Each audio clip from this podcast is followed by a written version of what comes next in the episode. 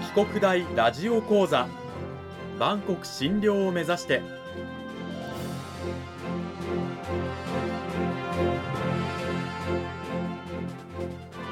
番組タイトルにあるバンコク診療とは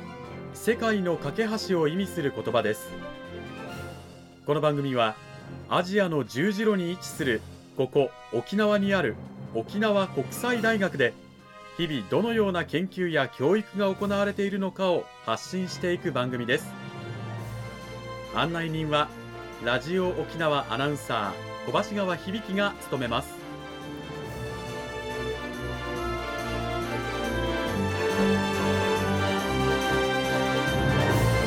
この番組は沖縄国際大学の提供でお送りします。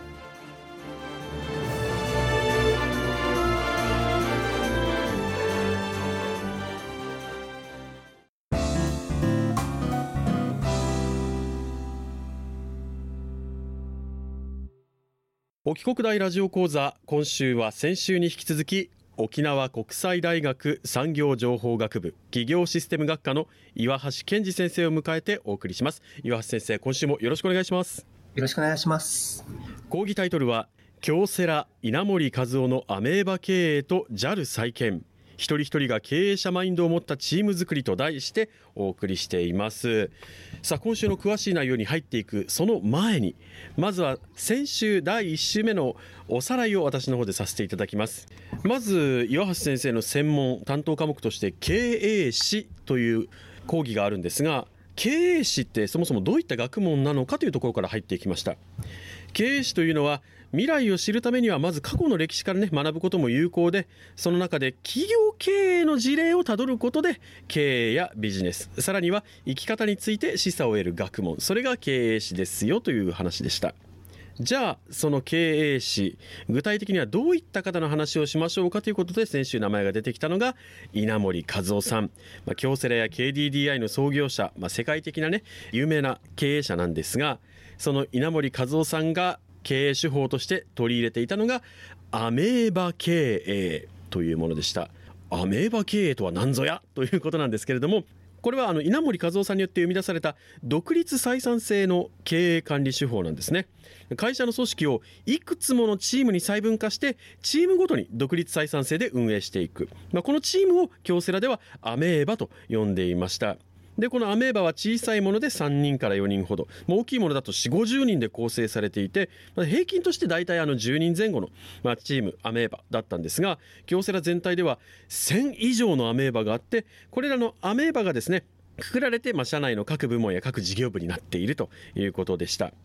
でそのアメーバなんですけれどもね付加価値というものが、ま、計算されておりまして付加価値の高いアメーバには会社からより多くの資金や人員が提供され逆に付加価値の低いアメーバというのは会社からの資金や人員の供給が減っていきそのアメーバは、ね、規模を大きくしたり小さくしたりしながら臨機応変に姿を変えていく、まあ、まるでアメーバのようだということでねそのままアメーバというふうに呼んでいたんですがそのアメーバなんと月に2回人事異動が行われていたということなんですね。まあ、この月に2回も行う人事異動のおかげで従業員アメーバの中で働く人々にはいろんな刺激が与えられてよりこう競争環境が刺激されていったというようなこともあったということなんですが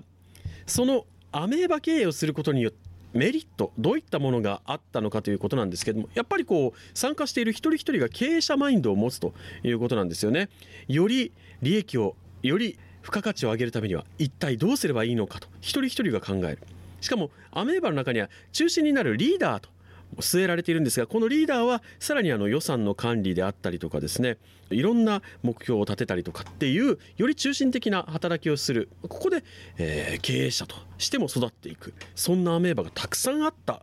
というお話なんでした、まあ、全員参加型のね経営を実現しているというふうに言えるんですけれどもそんなお話を先週していただいた中でさあ岩橋先生今週はどういったお話を聞かせていただけるんでしょうか？はい。今日はですね JAL 再建編といいまして京セラで培った独立採算制のアメーバー経営を日本航空 JAL の経営再建にどう稲森さんが応用されたのかを見ていきます。そしてそこでの哲学フィロソフィーはどういうものであったのかについてお話をしたいと思います。JAL、まあ、日本航空の経営再建なんですけれども、これあの、経営破綻したのが確か2010年だったと思いますけど、相当大きなニュースでしたよね。えー、そうですね。2010年の1月にその日本航空 JAL は会社構成法を申請して事実上の経営破綻に陥ったんですね。で、破綻時の負債総額は2兆3000億円であり、事業会社としては戦後最大の倒産でした。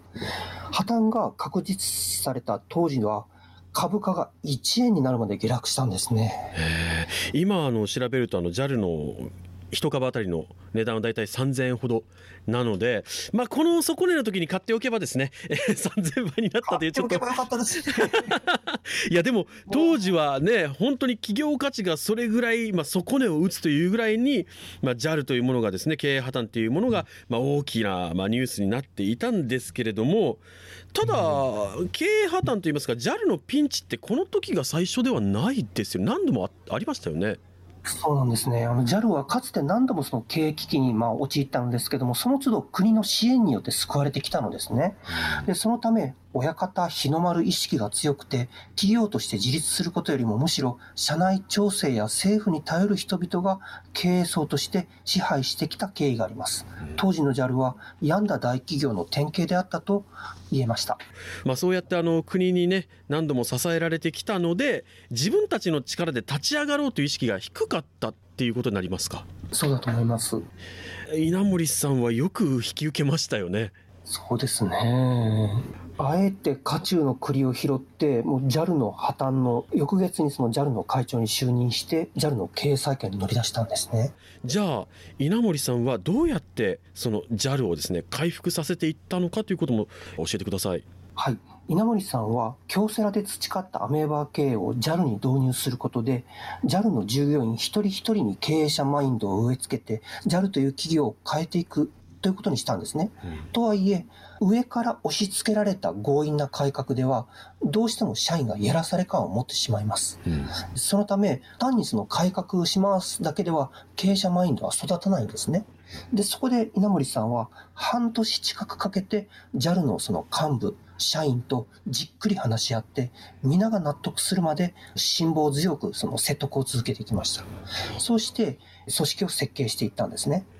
で、アメーバー経営を実行するまでの新体制が出来上がったのは、稲森さんが会長を就任してから10ヶ月も経って後のことだったんですね。それによって、じゃあ JAL という組織は変わっていったということなんでしょうか？はい。アメーバー系によって JAL の3万人の従業員は10人ずつのチームに分かれて、そのチームの勝敗を毎月競い合うことになりました。アメーバー系では当初の目標と実績との乖離を毎月チェックします。稲森さんは実績が目標予定を上回っても、その理由をきちんと説明しない場合は、雷を落としたんですね。どういうことだ改革において大切なことは、闇雲に利益を増やすことではなくて、現場で起きていることを一人一人の従業員が正確に把握することだった。だから意識を高めようとしていったんですね。そして、アメーバー経営を社内に浸透させるにつれて、従業員の意識も変わっていきました。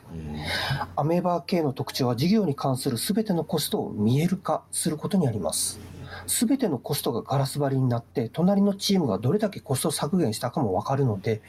自分たちのチームはまだ努力が足りないなというのがわかります。こうして、チームのコスト削減と収益改善に頑張れば、すぐに数字に現れて、社内で称賛されますので、従業員のモチベーションが上がります。そして一人一人のリーダーシップが高められます。こうして、一人一人が経営者マインドを持ったチーム作りを実現して、JAL の業績は6年かけて V 字回復したんですね。このアメーバ経営を JAL に導入するまでに前段階として10ヶ月というね下準備を重ねてからこそのこの6年での V 字回復だと思うんですけれども改めてその稲森和夫さんがですね JAL に6年間かけて培ってきたものというのはどういったものだったんでしょうか？はい。それが JAL フィロソフィーと呼ばれる哲学だと思います。稲森さんは JAL を経営再建していく過程で、自らの経営哲学を JAL の従業員たちにその都度語っていきました。そして社内に浸透させていったんですね。こうして稲森さんの経営哲学をもとに JAL の従業員全員が持つべき意識、価値観、考え方としての JAL フィロソフィーが策定されました。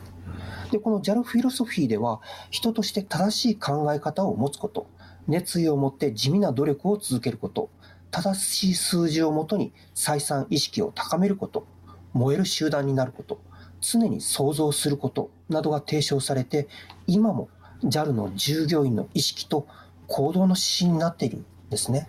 JAL フィロソフィーということなんですけれどもね稲森さんのもう本当に集大成といいますか経営者としてのが、まあ、JAL の中で今も生きているということなんですね。そうですね。単にその改革をするだけではなくて哲学をガチッとこう決めることによってそれをぶれないものにしていく。方向性を確かなものにしていく。そういった効果があったと思います。この稲森和夫さんのアメーバ系そして JAL の再建のお話ししていただきましたけれどもねそのエピソードから強い組織ぶれない組織を作るための教訓が皆さん学んでいただけたんじゃないかなというふうに思います。今週は沖縄国際大学産業情報学部企業システム学科の岩橋健二先生にお話を伺いました。岩橋先生どうもありがとうございました。ありがとうございました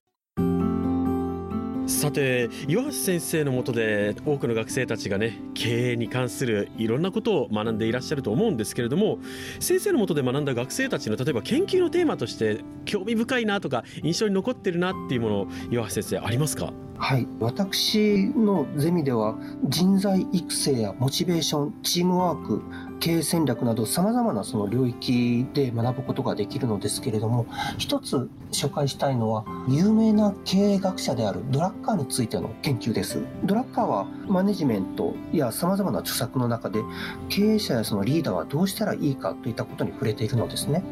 で、それは言っていることの正しさだけではなくて、まるでアメリカ文学のようなすごくその心地よさみたいなものもあって読んでいくと本当に結構染み渡るものがあります。うん。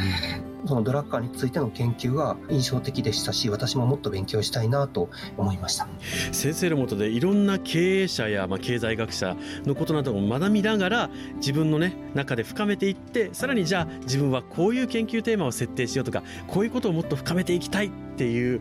学生さんたちが多いと思います。もしねそういったことについて自分も学びたい深めていきたいという方は沖国大の岩橋先生の研究室のドア叩いてみてはいかがでしょうか。2週にわたって沖縄国際大学産業情報学部企業システム学科の岩橋健二先生を迎えてお送りしました。先生どうもありがとうございました。ありがとうございました。